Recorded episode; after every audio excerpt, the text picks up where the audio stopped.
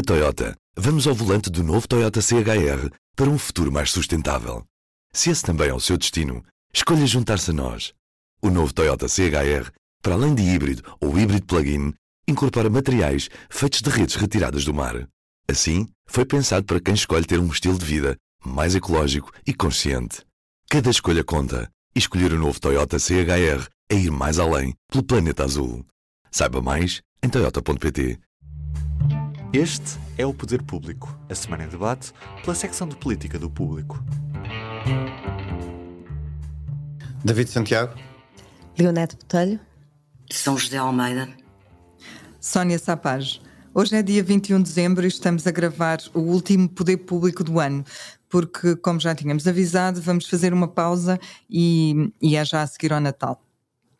Este é o momento certo para passar em revista alguns uh, dos instantes que marcaram 2023, mas não podemos deixar de comentar a novidade do fim de semana, porque foi de facto marcante.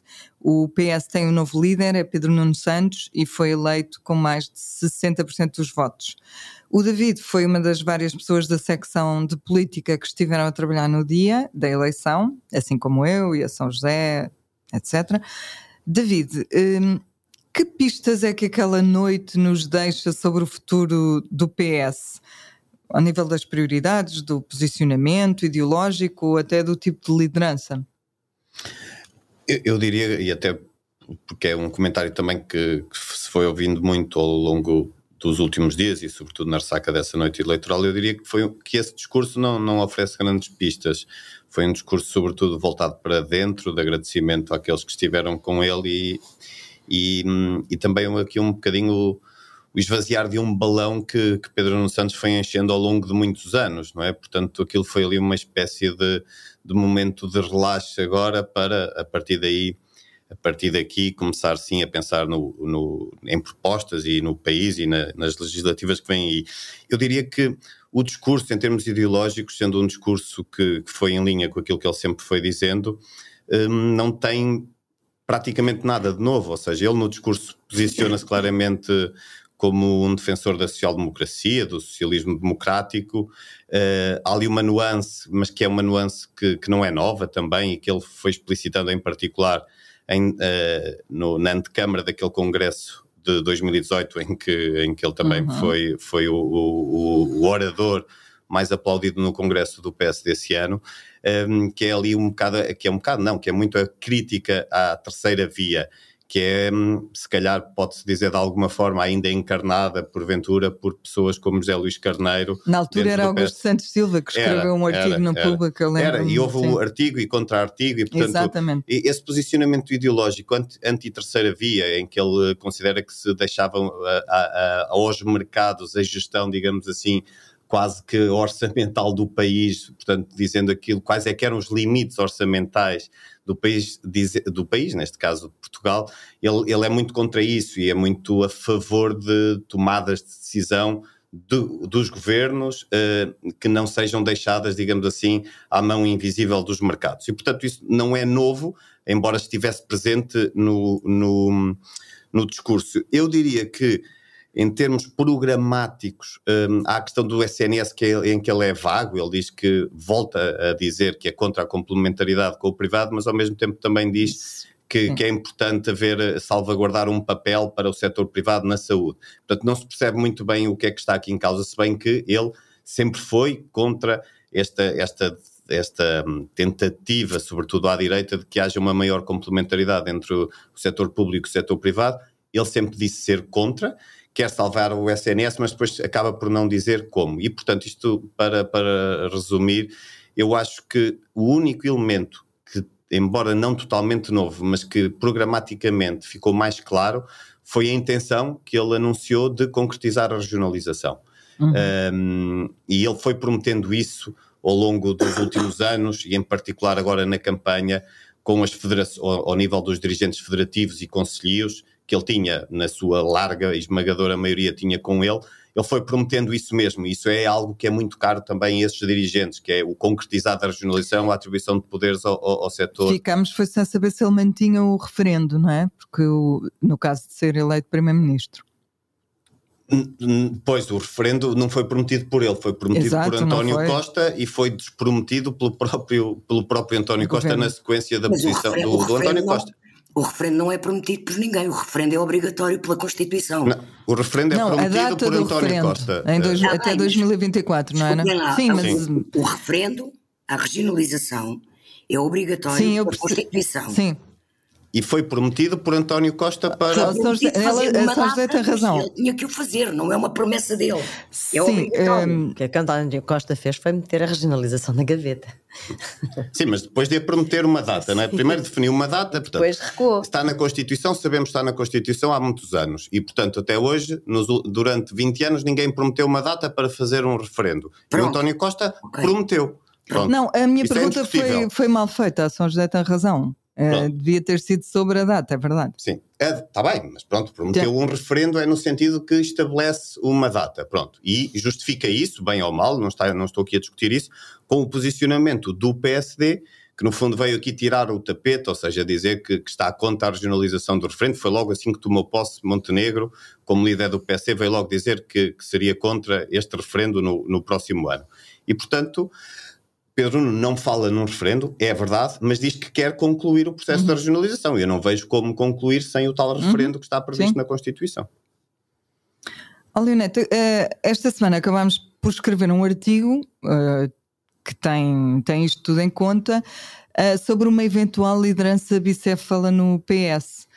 Parece-te um risco real pelo facto de António Costa continuar muito ativo e ser um, ter sido um líder marcante?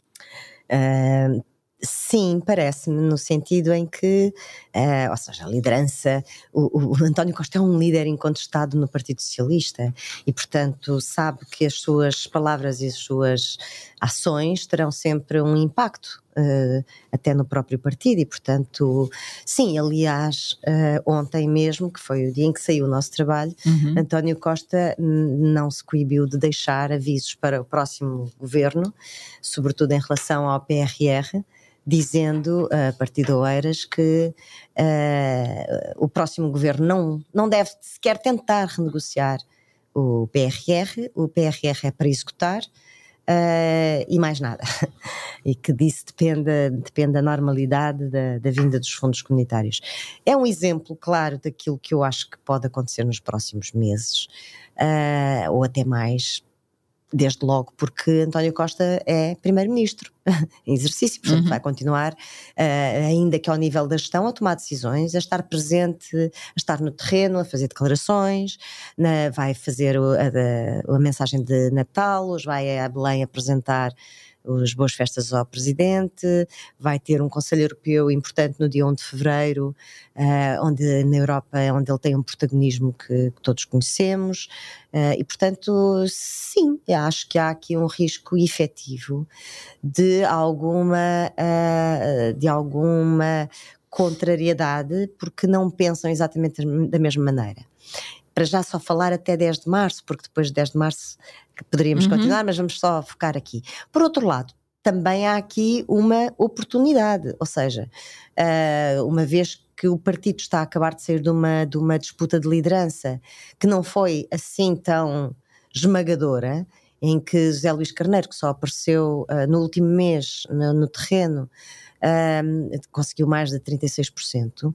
Há aqui uma oportunidade que é António Costa surgir aos olhos da opinião pública, que é quem vai votar, não os militantes do PS, como uma espécie de cola e de abrangência do PS.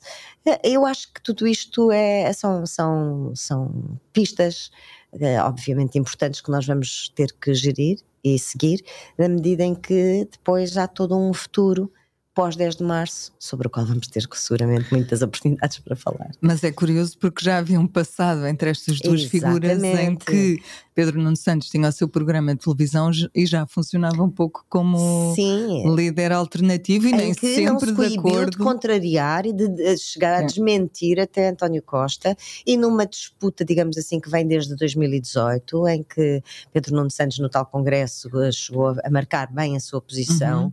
ah, e portanto, e que também sabemos que no, no, próprio seio do Conselho de Ministros era um dos elementos, uma das vozes mais uh, discordantes, digamos assim, discordantes no sentido de não deixar de dar a sua opinião. E agora uh, não é de esperar que António Costa deixe de dar a sua opinião, mesmo que ela seja discordante com a do novo líder do Partido Socialista. Acho que é, é isso que vai acontecer. São José, com, com mais de um terço dos votos, uh, José Luís Carneiro uh, vale mais depois das eleições internas do que valia antes? Estes números dão-lhe algum tipo de poder internamente, claro?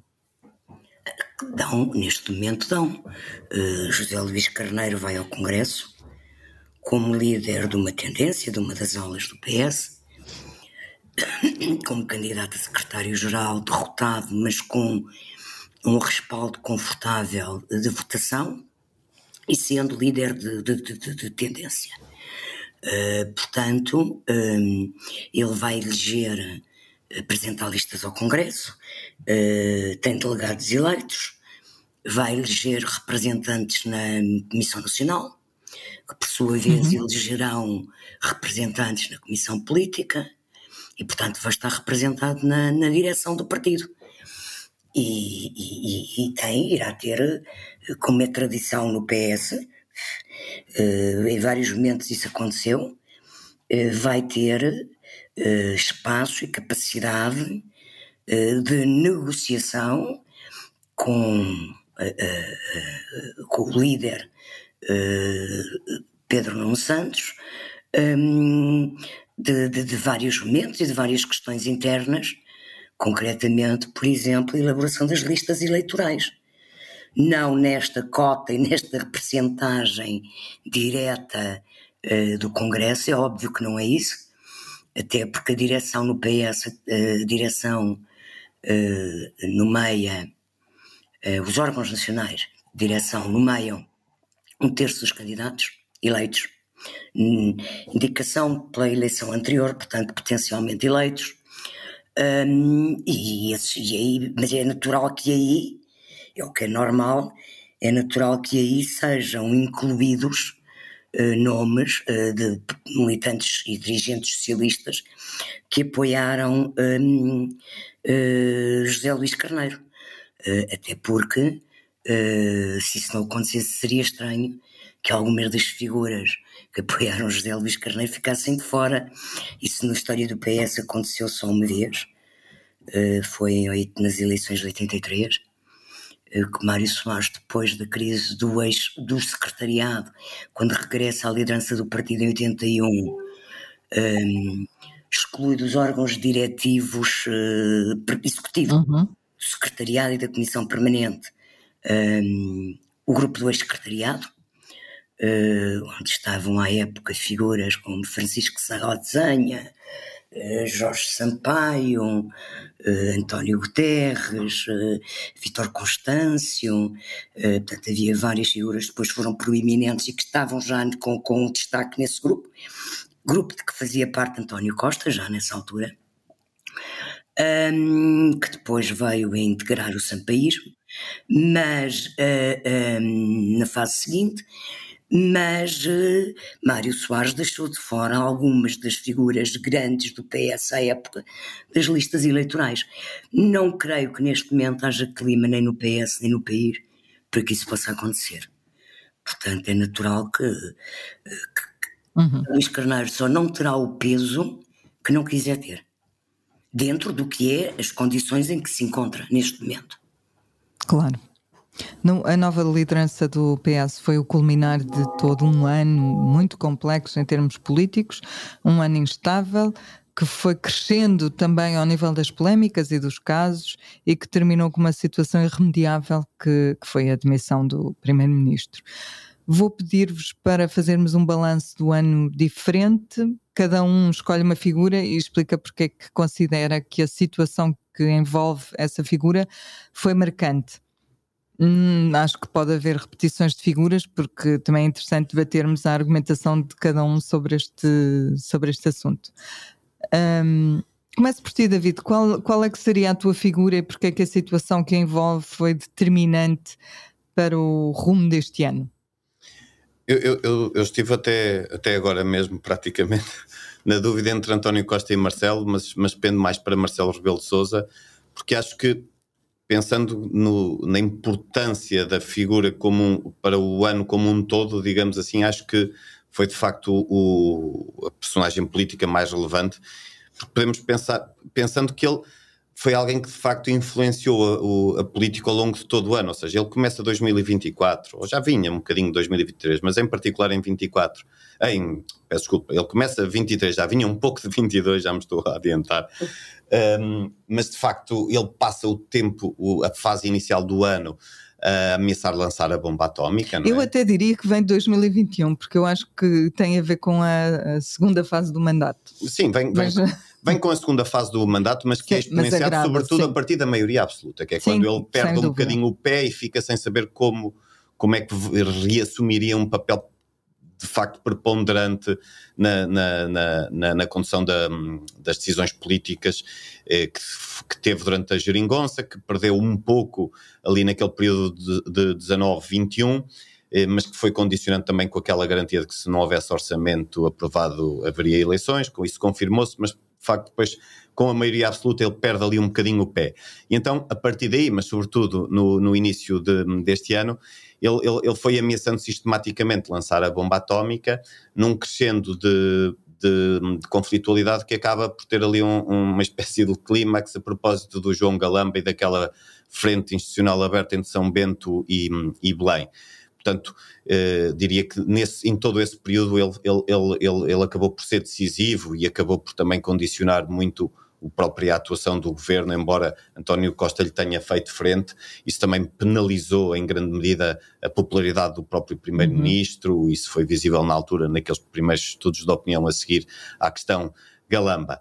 Ora, a partir daí, ele passa de, de, de dessas, uh, dessas ameaças e dessa crise institucional, passa por ter que, de facto, dissolver duas vezes uh, assembleias, ou seja, dissolve a Assembleia da República e depois dissolve também a, a Assembleia uh, dos Açores. Se bem que há aqui uma. Já, já, já, já tínhamos falado sobre isto, eu até falei sobre isto com a Leoneta aqui há umas semanas, um, ehm, e não sendo isto muito relevante, mas aqui até houve aqui algumas alguma incongruência, porventura, de, de Marcelo Rebelo Sousa, que, por exemplo, em relação ao, ao, país como um todo, disse sempre que se não houvesse orçamento não haveria condições para ele não convocar eleições, e ele nunca disse o mesmo em relação uhum. aos Açores quando estava eh, na cara, ainda antes do primeiro chumbo, do primeiro, que depois acabou por não haver um segundo chumbo, porque sabia que seria chumbado uma segunda vez. Mas, ou seja, ele nunca disse o que é que faria se o orçamento fosse chumbado, e portanto, ele, o mesmo presidente, teve duas atuações distintas no plano nacional e no plano do arquipélago dos Açores. Por outro lado, estas, estas duas bombas atómicas que ele acaba por ser obrigado a lançar, quer dizer, sobretudo em particular na questão nacional, por, pela admissão de, do primeiro-ministro, embora ele pudesse não dissolver, ele quis dissolver, foi uma opção política. Uh, a verdade é que, e eu também por isso acho que é a figura do ano, porque é a figura do ano no sentido em que é extensível já para o próximo ano, porque ele reganha aqui um papel de, de, reganha aqui um papel de árbitro da, da, da, da, política nacional e acho que no próximo acho que no próximo ano esse papel vai ser ainda mais ainda mais evidente. E nesse sentido acho que pronto é Marcelo que depois de ter perdido o pé bem ou mal ganhou aqui novamente uma preponderância que, que será decisiva uh, não só já foi este ano como se, ou decidir dissolver a Assembleia e essa, essa decisão é uma decisão que é dele. Uh, poderia ter tido a hipótese Centeno, por exemplo, ele não quis, portanto, uhum. a grande decisão, a bomba atómica é uma decisão dele. E as consequências disso virão só no próximo ano, mas virão de certeza. E, portanto, nesse sentido, acho que é o, o, a figura política do ano sem, sem, sem grande margem. António Costa poderia ser-lo também, mas. E vai ser comigo. Neto avança. Sim, para desempatar aqui com, com o David, até porque até conversámos os dois, é, é, difícil aqui escolher uma, não é? Portanto, depois ficar São José com a síntese da, da, da história. ou com o desempate. Mas, ou desempate, é, eu, eu acho que é difícil que, uh, falar de um sem falar de outro. Aliás, o David, é. o David tentou e quase conseguiu. Uh, eu vou tentar então falar de Costa e quase tentar não falar de Marcelo, mas para dizer uh, que de facto o que marcou este ano político foi a relação entre os dois. E, e António Costa, uh, portanto, este governo que começa no ano passado, com a maioria absoluta, começa também muito cedo, logo em junho uh, do ano passado, só para fazer aqui um. É difícil estancar as coisas em 1 de janeiro com o primeiro, o primeiro conflito dentro do próprio governo foi precisamente entre Pedro Nuno e António Costa, que levou à, à desautorização pública de um Pedro aeroporto. Nuno. Depois, exatamente, depois uh, passa pelo pelo Miguel Alves, não estou em erro, o, o secretário de Estado adjunto do Primeiro-Ministro, que também é obrigado a sair uh, com suspeitas de, de crimes de, ligados à corrupção.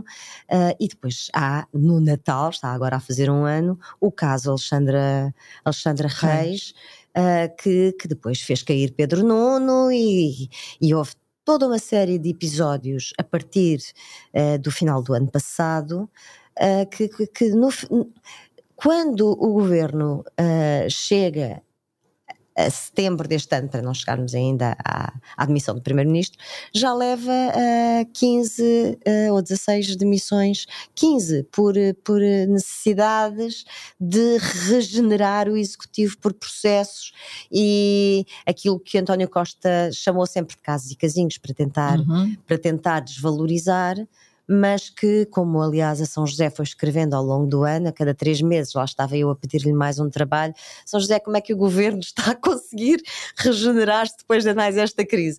E, portanto, este foi o ano, não é? O ano foi, foi feito de tropeços dentro do próprio governo, de casos uh, que não vamos desvalorizar chamando de casinhos, mas que, uh, que de casos que foram num crescendo, uh, que levaram ao conflito, em conflito institucional uh, muito aceso com, com, o Presidente da República e, e que, portanto, uh, culminam com, com o dia 7 de novembro, com as buscas à, à à residência oficial do Primeiro-Ministro, centradas no, no espaço ocupado pelo seu chefe de gabinete, uh, que, que, levam aos episódios que não vale a pena aqui repetir, um, que levam a que António Costa apresente a sua demissão nesse mesmo dia, supostamente por causa de um parágrafo do comunicado da Procuradora, que depois ele próprio veio dizer que não seria.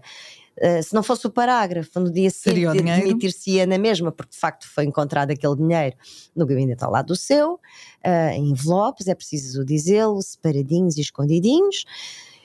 E, portanto, António Costa uh, é um, um super primeiro-ministro que conquista, ao fim, quer dizer, uma coisa uh, raríssima em democracia, já nem falo só da portuguesa, que conquista ao fim do terceiro governo uma maioria absoluta incontestável e que acaba como acaba a cair por dentro ao fim de, de uma erosão dos poderes dentro do, do, do próprio governo, que, que, que, depois, quando atingem o, o, coração do governo, que é o próprio António Costa e os seus mais próximos, não resta outra solução senão a sua demissão.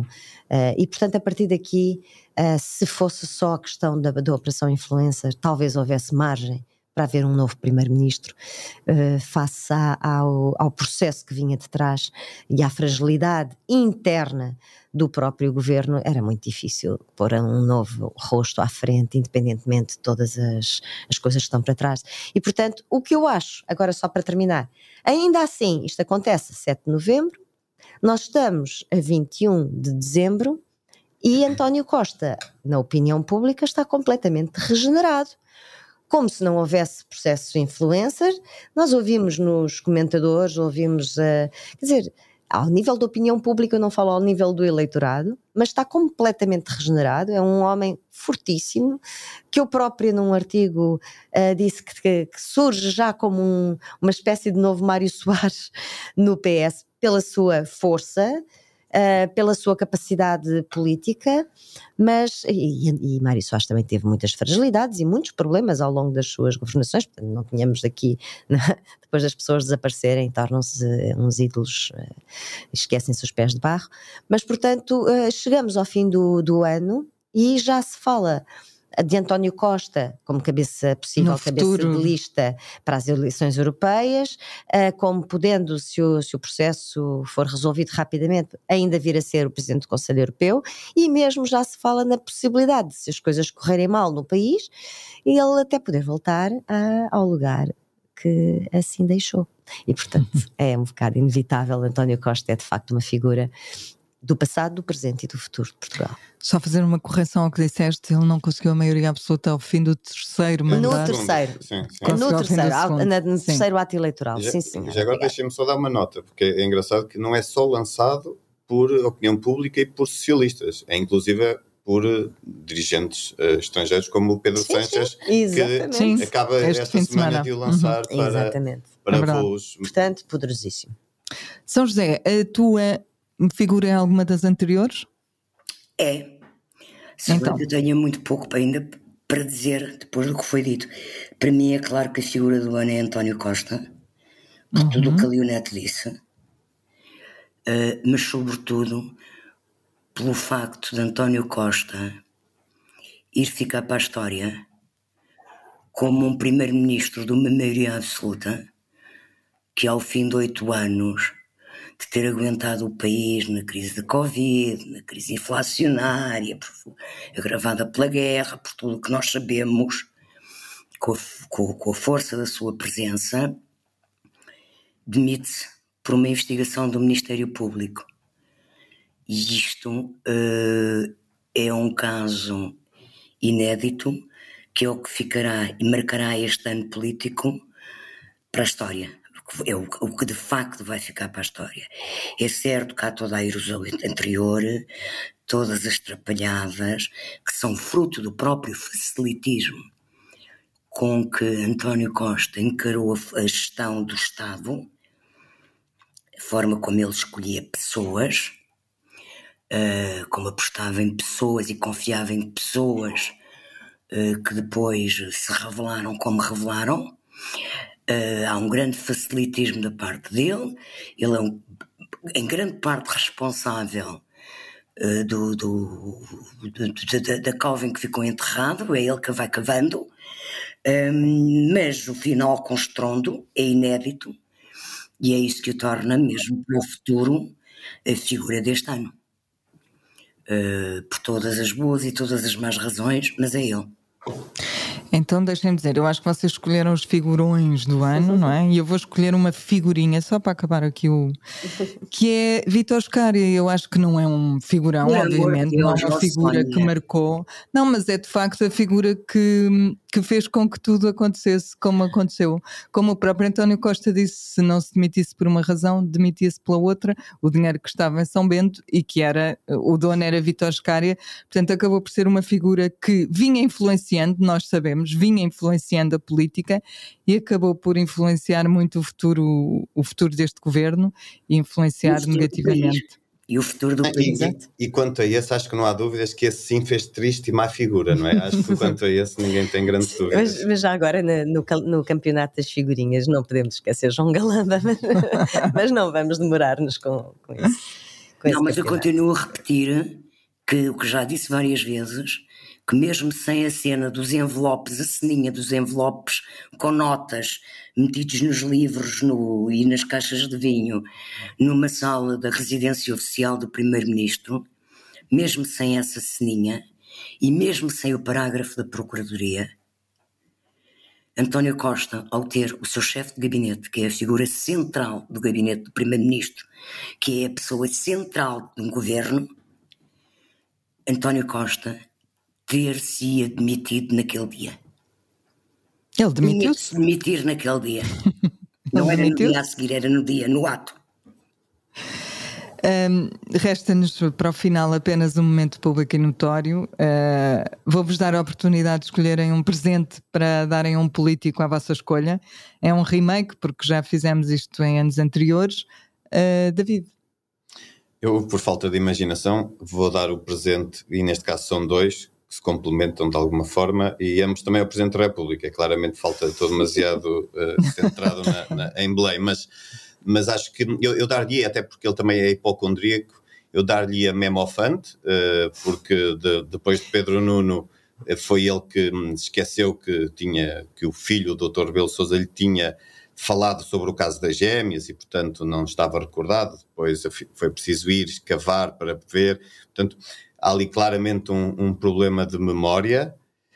Um, por outro lado, eu não sei, eu não sou especialista, eu percebo muito pouco de, de medicação, mas pelo menos uh, as poucas vezes que eu tenho dores de cabeça tomo Benuron e dar-lhe também um Benuron, mas já pensar no próximo ano, porque acho que Marcelo Rebelo de Sousa vai ter muitas dores de cabeça no próximo ano, uh, aqueles miniciclos, que, o risco de miniciclos que ele falava aqui há uns meses são cada vez mais, mais prováveis, um, o próprio António Costa, entretanto, falou disso, da possibilidade de bagunça no país.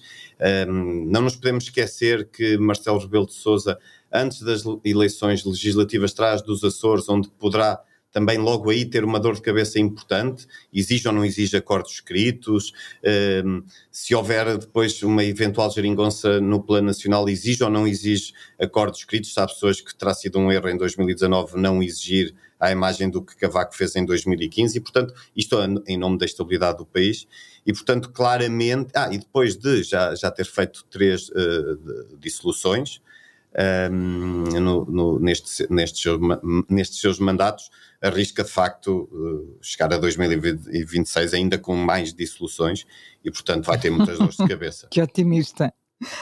Leonete. Olha, eu também tenho uma. Aí não pude mudar, tenho mesmo um presente para, para Marcelo Rebelo de Souza. É um bocadinho mais bélico, é um detector de minas e armadilhas, uh, porque, porque acho que ele precisa de facto. Nós não falámos sobre isso, mas eu também tenho um detector de outra coisa, tem graça, força, continua. Um detector de minas e armadilhas, porque penso que o caminho dele já só para falar em 2024 está completamente minado. Uh, acho, acho de facto que ele uh, chegou aqui sem grandes alternativas.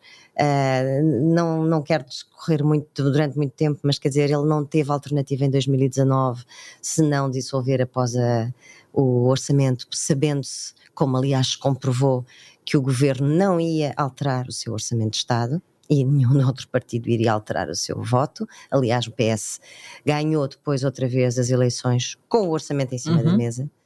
E aqui também não tinha grandes alternativas uh, nesta dissolução, apesar do que tudo o que o PS continua a dizer, porque o governo estava, apesar da maioria absoluta, a autoridade do governo estava completamente uh, de rastros e, e o país não compreenderia houvesse, acho eu, como não compreender, como não correu bem também no, no, exemplo que temos para trás de Santana Lopes. Portanto, poderia ganhar alguma coisa, algum tempo, mas esse tempo não era ganho era perdido e, portanto, não teve grandes alternativas, como não vai ter também grandes alternativas. Portanto, resta-lhe saber onde é que estão as armadilhas.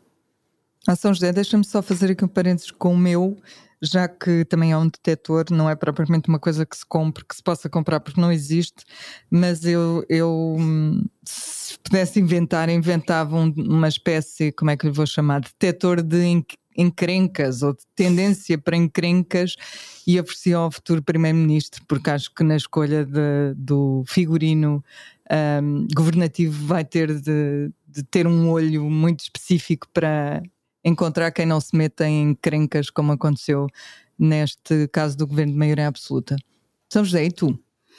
Olha, o meu, o meu presente é para o Primeiro-Ministro e é um cheque livro, para vários livros até, uh, para ele estender e ter calma uh, e tranquilidade um, e no fundo para se distrair até vermos o que é que resulta do Supremo Tribunal de Justiça e da tal de, investigação que envolve escutas ao próprio Primeiro-Ministro. Ele quer passar às vezes não ter tempo para ler romances, pois. não é? Portanto... Sim, sim, os bons é romances, os bons, mas ele era cheque livre para ele escolher. Para ele escolher. Bom, foi este o nosso episódio de Natal e mistura de Natal e fim do ano. Uh, boas festas para todos os que nos ouviram até aqui. Não se esqueçam de que só voltamos na primeira quinta-feira de 2024. Bom ano. Feliz Natal. Feliz Natal. Feliz Natal. O público fica no ouvido.